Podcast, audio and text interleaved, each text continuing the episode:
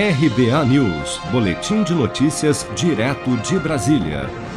Começou a ser depositada nesta quinta-feira, dia 24, até o dia 7 de julho, o pagamento da segunda parcela do 13º salário de aposentados e pensionistas do INSS. A data do depósito é de acordo com o número final do benefício, que começa pelo 1, sem levar em conta o dígito verificador. Tem direito ao 13º salário quem durante o ano recebeu benefício previdenciário de aposentadoria, pensão por morte, auxílio doença, auxílio acidente ou auxílio reclusão.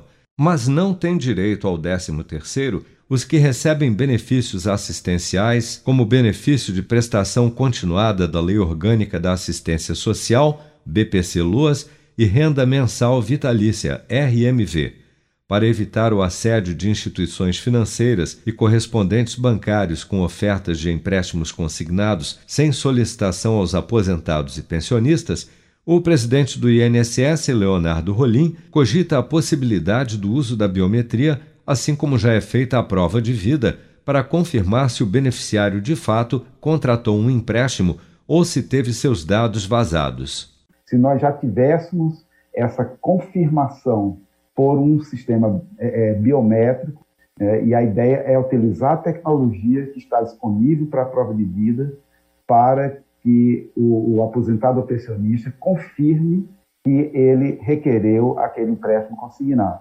O pagamento do 13º salário para aposentados e pensionistas do INSS, antecipado neste ano em razão da pandemia, é feito em duas parcelas – a primeira, correspondente a 50% do benefício devido no mês de maio de 2021, foi paga com os benefícios dessa competência, de 25 de maio a 8 de junho. Já a segunda parcela está sendo paga com os benefícios da competência do mês de junho, do dia 24 deste mês até o dia 7 de julho.